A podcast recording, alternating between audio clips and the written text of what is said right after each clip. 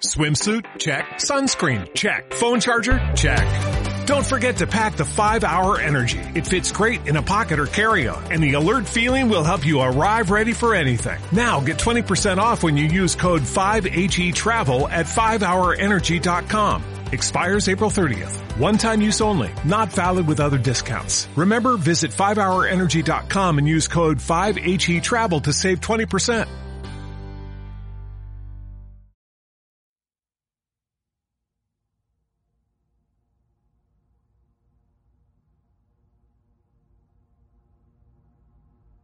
Reseña de Scorn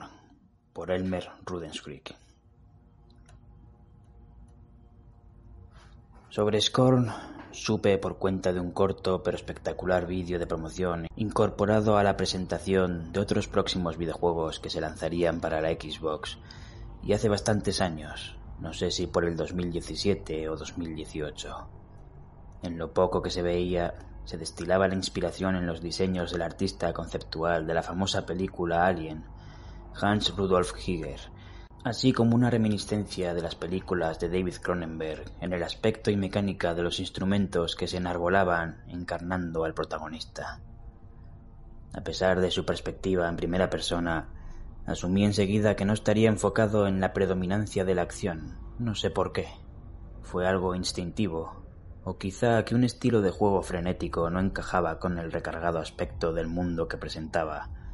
que más bien invitaba a la exploración y la observación minuciosa de cada detalle. Sea como sea, hemos tenido que esperar hasta octubre de 2022 para ver por fin lanzado el juego, el mismo mes de mi cumpleaños, así que no ha podido ser más oportuno pasando su desarrollo por un par de iniciativas de financiación por Kickstarter y por la aportación de inversores privados desde que se iniciara su concepción en el año 2014. A pesar de tratarse de un juego basado en el motor gráfico Unreal Engine 4, sus diseñadores no querían límites técnicos a la hora de presentar al jugador su atmosférica creación, y este resultó un producto solo reproducible en ordenadores potentes y las nuevas Xbox Series X y Series S las únicas consolas que son, por ahora, de auténtica nueva generación. No, la PlayStation 5 no lo es. Sin embargo, y aunque solo tengo una Xbox One del modelo original, la más grande y antigua, pude disfrutar de Scorn gracias al servicio del juego desde la nube del Game Pass. El resultado, muy similar en calidad y rapidez al de Stadia, de próximo cierre para el 18 de enero del 2023, me permitió disfrutar del juego con la misma soltura que con una Series X, por ejemplo, con detrimento de la resolución de imagen respecto a estas consolas por toda devaluación de la experiencia. Scorn resulta un juego como los que se hacían antes, más parecido a los de la época de la Super Nintendo o la Sega Mega Drive, o como los primeros juegos en primera persona de la época de la primera PlayStation o la Saturn de Sega.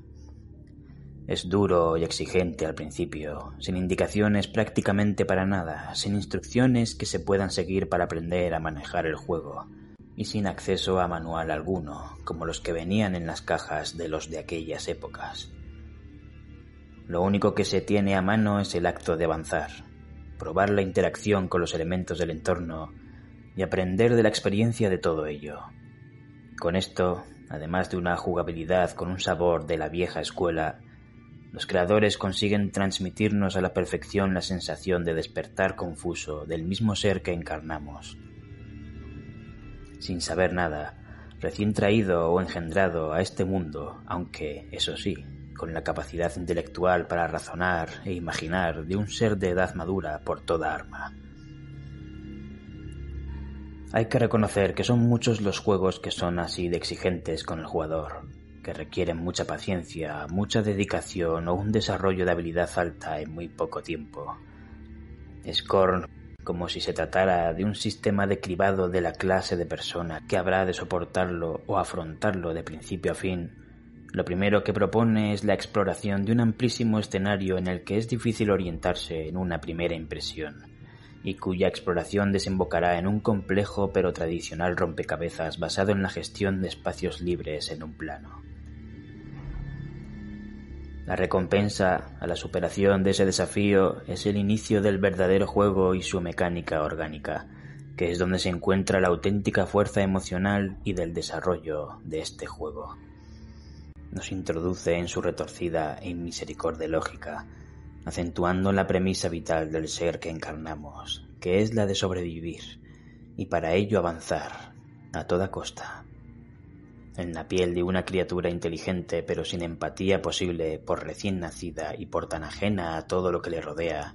pese a ser, creo yo, parte intrínseca de todo ello, nos vemos obligados a ejecutar acciones aberrantes y hasta autolesivas por el mero hecho de expander el conocimiento necesario para abrir ese camino. El mundo a explorar parece ser el decadente resto de una compleja maquinaria, quizá automatizada en su mayor parte, de una civilización largo tiempo huida o extinguida, y todo lo que observamos parece verosímil, considerando que el objetivo y energía de todo ello nos es por completo incomprensible. El trabajo en el diseño de los gráficos es tan minucioso que es difícil tener la sensación de que se repiten elementos o modelos, como no sean los de algunas de las criaturas amenazadoras a las que hay que sobrevivir en tensos y farragosos combates, o recurriendo a apartarse a una distancia prudente de su camino. Es comprensible que este producto haya estado tanto tiempo en desarrollo cuando se es testigo, especialmente en movimiento, del barroquismo del que se hace gala en cualquier metro cuadrado de pared o suelo al que podamos echarle el ojo. Si bien la banda sonora parece tener en todo momento una función ambiental y de énfasis de la sensación de peligro o maravilla que pueden producir los sucesos desencadenados en el juego, Suena como parte indisoluble de los mismos efectos de sonido que dan auténtica vitalidad a la ruina de la mecánica y la podredumbre de la orgánica del mundo de Scorn. Todo en Scorn tiene sonido, el más ligero movimiento, la más insinuada de las texturas, cualquier grieta en el terreno que amenace con cascotes o proyecciones. Como dije antes del aspecto visual, Aquí el escrúpulo es casi excesivo, y cuando se da el silencio absoluto no es más que para constatar una abrumadora desolación que trasciende todo lo que existe, y cuya naturaleza es, por el mismo hecho de existir, caduca. En lo jugable, Scorn es lento y limitado, ofreciéndonos por todo movimiento el andar con la posibilidad de correr hacia adelante y el apuntar con las herramientas y armas de las que nos vamos apropiando para defendernos de los esperpénticos seres que han prosperado en este mundo infectado. En los combates es necesario adecuar con previsión los movimientos a los ataques de cada enemigo, ya sea para acabar con él antes de que pueda alcanzarnos o para poder esquivar en el último momento sus ataques a pesar de no tener un estilo de combate profundo o estilizado, hay que reconocer que la tensión del enfrentamiento contra cualquier criatura está garantizada, no digamos ya cuando se producen emboscadas entre varias de ellas. Para sobrevivir a estos enfrentamientos es vital no perder de vista los recovecos por los que puedan aparecer las criaturas, y vigilar incluso las espaldas en muchos momentos y una vez metidos en harina, exige mantener la distancia y tratar, si es posible, de separar a los enemigos para abatirlos uno a uno. Un estilo de juego que, con su distinta perspectiva de cámara, me recordó en lo farragoso y tenso al primer Silent Hill.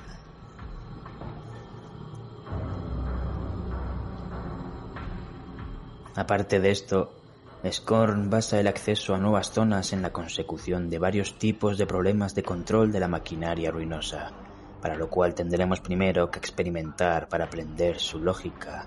luego hallar muchas veces las piezas necesarias para hacerla funcionar, y finalmente encontrar la manera de que todo ello funcione como debería, consiguiendo que encaje o que sea activado en la secuencia correcta. Scorn es, en esencia, la expresión jugable y emocional del valor que tiene la propia experiencia, la capacidad de observación, la posibilidad del ensayo y error o de la previsión, y la capacidad adaptativa de un ser consciente, especialmente del ser humano. Se dio la circunstancia de que alternaba la experiencia de Scorn con la lectura de Soy leyenda del autor Richard Matheson, un libro al que aún no le había echado el ojo, a pesar de disfrutar muchas veces con su adaptación en la película de Omega Man o El último hombre vivo en España, protagonizada por Charlton Heston, y en la versión más moderna del 2007 del mismo nombre que la novela y protagonizada por Will Smith. La novela es una obra tremenda muy superior a lo que se ha pretendido con sus adaptaciones, con unos niveles de drama, suspense y acción que resultan además mucho más verosímiles por su intuitiva descripción y por la causalidad planteada para cada una de las emociones o ideas que transmite al lector. Pero las sensaciones que tuve mientras la disfrutaba en paralelo a este juego cuya concepción en esencia debemos al diseñador Lyubomir Peklar fueron las de que se enfatizaba o incluso se reivindicaba una faceta del espíritu humano que he visto alarmantemente desaparecida en los últimos tres años. La capacidad de aprender por la propia experiencia, la necesidad de conocer más por cuestión de la propia supervivencia, el principio fundamental que ha permitido al ser humano progresar en cualquier medida y mejorar su vida y la de los suyos. Lo que se conoce como ciencia esa palabra que siempre ha descrito, y es así, pese a quien pese, una actitud humana de exploración de la naturaleza en busca de respuestas, y que tan recalcitrantemente se empeñan muchos en enarbolar como una creencia, un conjunto de supuestos dados por terceros de los que no hay que dudar en absoluto con el objetivo, al fin, no solo de enmascarar toda verdad, sino también de hacerla totalmente irreconocible siempre que sea posible. Por extraño que parezca, Scorn y Soy Leyenda me hablaban de lo mismo, de la capacidad del ser humano para poner en práctica, cada cual a su nivel y según sus circunstancias, el método científico. Mientras el protagonista, mejor dicho, protagonistas, del juego se vale de su capacidad innata para el razonamiento y el uso básico de su fisonomía humanoide para experimentar por primera vez con un mundo lleno de ingenios hechos a su medida y adaptados a sus manos. El Robert Neville de la novela es un hombre que, casi por mera casualidad, ha sobrevivido al asedio de los peligrosos vampiros en que se han convertido el resto de sus conciudadanos por efecto de una extraña epidemia. Al contrario que en las películas, donde Neville es tanto un militar como un científico especializado en bacteriología o virología, perpetuando un complejo de inferioridad asumido por nuestras sociedades y que tanto se divulga a través de productos de la cultura popular, en el libro no es más que un hombre, cuyo empleo antes del desastre es indeterminado e irrelevante, pero que, mientras lucha día a día por mantenerse vivo y cuerdo, empieza a tratar de atar cabos que expliquen el origen, el sentido y la posibilidad de curar la plaga de vampiros. Para ello primero observa el comportamiento de estos, trata de encontrar patrones y causa de todos ellos, razona hasta la hipótesis en torno a sus fortalezas y debilidades, estudia todo lo que necesita sobre las ciencias que le permitan saber aún más, y busca una vez y otra, a pesar de sus frustraciones, nuevos modos de llegar a la verdad, o al menos de tener alguna certeza sobre lo que le permita sobrevivir con mayores garantías. Algo, insisto, que hace de manera más rudimentaria pero igual de efectiva el jugador durante la experiencia de Scorn. ¿A dónde quiero llegar con esto? A pesar de ser obras dedicadas al entretenimiento, es evidente que ambas, juego y novela, presumen de varias capas de lectura e interpretación, pero lo que yo saco de ambas es la ponderación de esa rebeldía a la que está atada la necesidad natural de la conciencia humana por conocer la verdad. Ambos protagonistas ahondan en el conocimiento del mundo aberrante y tremendamente hostil que se les presenta para conocer la verdad, incluso aunque sea por la pulsión instintiva y prácticamente irresistible de sobrevivir. Es curioso que el viaje sea, en el juego y en el libro, tremendamente trágico, además de colmado de estrés emocional y físico a partes iguales. Y todo ello me lleva a pensar en lo sucedido en los últimos tres años. Con cada vez mayor turbación, desamparo, decepción y, por fin, una necesaria aversión, he tenido que terminar por distinguir entre mis congéneres a todos aquellos que no han mantenido un comportamiento natural humano. Y no ha resultado esta una distinción hecha por mi capricho, sino que ha sido como resultado de la necesidad instintiva de mantener mi integridad física y moral, y en la medida de lo posible de aquellos que son mis seres queridos. Pararme a reflexionar y empezar a indagar sobre todo lo que estaba ocurriendo, lo que nos estaban haciendo, mejor dicho, en cuanto al deterioro de la salud, al recorte de libertades, a la paralización y degradación irreversible de los servicios públicos y el ataque constante a la economía de todos aquellos que no sean asalariados directos o indirectos de los gobiernos, lo considero una conducta completamente normal, una respuesta tan obvia e imprescindible para la supervivencia del organismo que es en realidad una sociedad, como lo es la actividad de los glóbulos blancos en la inmunidad natural esa que sin ninguna vergüenza y con total desprecio a la inteligencia de todos trataron fugazmente de hacernos creer que no teníamos. El resultado a lo largo de estos tres años es vernos rodeados, unos pocos, de criaturas sin ninguna capacidad para la reflexión y la observación, y que han resultado en estas carencias y la absoluta falta de empatía muy parecidos a las criaturas mutantes que proliferan por la infección del mundo de Scorn o a los vampiros de Soy Leyenda, salvajes y muy proclives al abandono y a la violencia incluso entre los de su misma especie.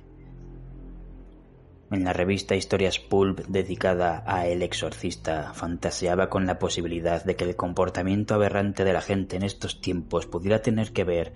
con alguna clase de hipnotismo o adoctrinamiento subliminal, o incluso con alguna especie de posesión demoníaca tumultuaria pero empiezo a vislumbrar una febril exaltación en las actitudes, como si todo aquello aberrante para la moral e incluso la fisiología humana empezara a tener que ser celebrado hasta sus últimas consecuencias y a costa de lo que sea, de la vida de quien sea. Tengo la impresión, desde hace tiempo, de que aquellos que parecen mis congéneres empiezan a disfrutar del nuevo estado de todas las cosas como si sus naturalezas estuvieran siendo transformadas o nunca hubieran estado lo más mínimo cercanas a ninguna de las facultades que nos hacen humanos. Y una pregunta resuena con ecos cada vez más fuertes en mi mente, haciéndome tensar las mandíbulas durante horas, a veces hasta provocar un insistente dolor de cabeza. ¿Acaso somos leyenda?